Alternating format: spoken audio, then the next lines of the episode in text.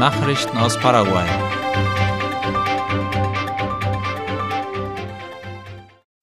Parla Sur wird versuchen, die Mautgebühren auf der Wasserstraße Paraná-Paraguay abzuschaffen.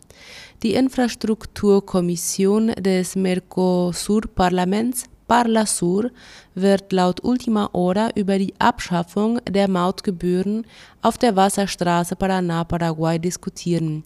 Der Vorschlag wird im kommenden März vom Plenum geprüft.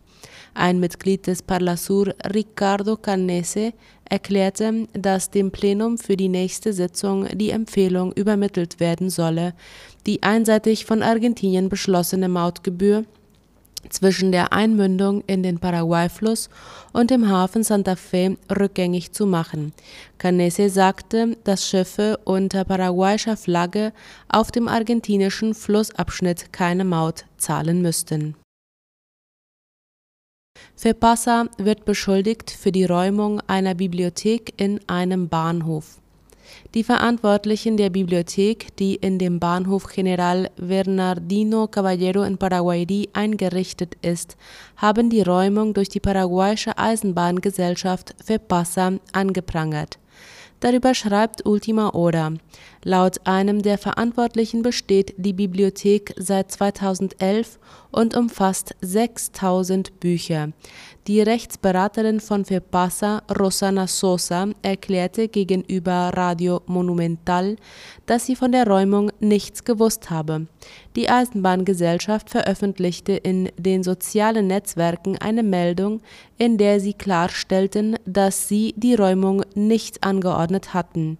FEPASA habe ein institutionsübergreifendes Kooperationsabkommen mit der Stadtverwaltung Bernardino Caballero unterzeichnet. Aber eine Räumung sei für Passa nicht gemeldet worden, so die Rechtsberaterin.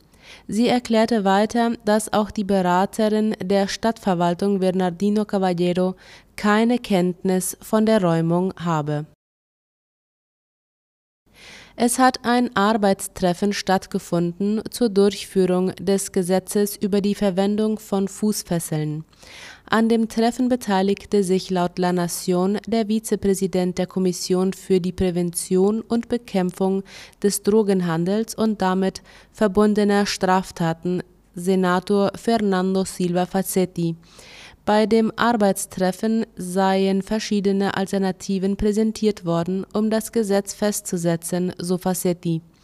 Dieses Gesetz werde dazu beitragen, die überfüllten Gefängnisse des Landes zu entlasten, sagte er.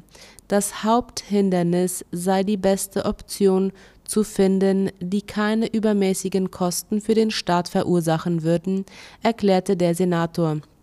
Er kündigte an, dass in der nächsten Woche ein Treffen mit Vertretern verschiedener Unternehmen stattfinden werde. Nachrichten aus aller Welt. Bolivien beginnt ab März mit der Kontrolle von verdunkelten Autogläsern. Das meldet die bolivianische Zeitung El Deber. Demnach wird die Polizei ab dem 1. März damit beginnen, Autofahrern Geldstrafen aufzuerlegen, die unerlaubt mit getönten Scheiben unterwegs sind. Laut dem bolivianischen Vizeverkehrsminister Roberto Rios beträgt das Bußgeld 100 bolivianische Pesos, umgerechnet etwa 105.000 Guaraníes. Rios wies darauf hin, dass analysiert wird, ob Wiederholungstäter eine höhere Strafe erhalten, da man die Straftäter nicht wiederholt bestrafen solle. Er wies die Bevölkerung darauf hin, die nötigen Verfahren einzuleiten, im Falle, dass die Fahrzeuge von der Fabrik aus mit getönten Scheiben geliefert werden oder wenn diese im Krankheitsfall oder aus einem anderen Grund erforderlich sind. Polen erreicht Panzersperren an Grenze zu Russland und Belarus. Zum Jahrestag des Kriegsbeginns in der Ukraine hat Polen damit begonnen, seine Grenzen zu Russland und Belarus mit Panzersperren zu sichern. Das sei Teil der Verteidigungs- und Abschreckungsstrategie, schrieb der polnische Verteidigungsminister gestern laut dem ORF auf Twitter. Die ersten Blockaden seien bereits an der Grenze zur russischen Exklave Kaliningrad eingerichtet worden, so der Verteidigungsminister. Dazu postete er Fotos von Panzersperren aus Eisen und Beton. Polens Grenze zu dem Gebiet Kaliningrad, der ehemaligen Nordhälfte Ostpreußens, ist rund 200 Kilometer lang. Auch an der insgesamt 418 Kilometer langen Grenze zu Belarus will Polen Panzersperren errichten. Machthaber Alexander Lukaschenko hat sein Land für Russland als Basis im Krieg gegen die Ukraine zur Verfügung gestellt. Belarus bildet auch gemeinsame Truppen mit Russland aus. Aktiv greift es bisher aber nicht in den Krieg ein. Italiens Parlament hat umstrittenes Migrationsgesetz verabschiedet. Der italienische Senat hat gestern laut dem ORF ein umstrittenes Gesetz verabschiedet, das Einsätze der im zentralen Mittelmeerraum aktiven Rettungsschiffe einschränkt.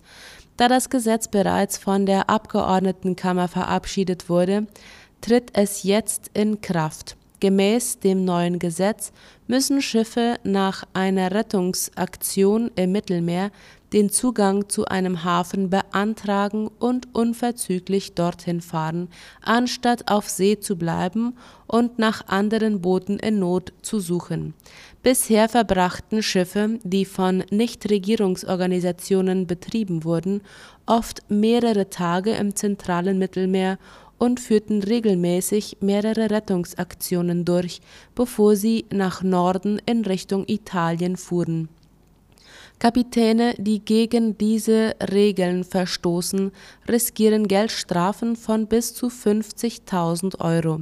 Bei wiederholten Verstößen können ihre Schiffe beschlagnahmt werden, so das Gesetz. Soweit die Mittagsnachrichten am Freitag. Auf Wiederhören.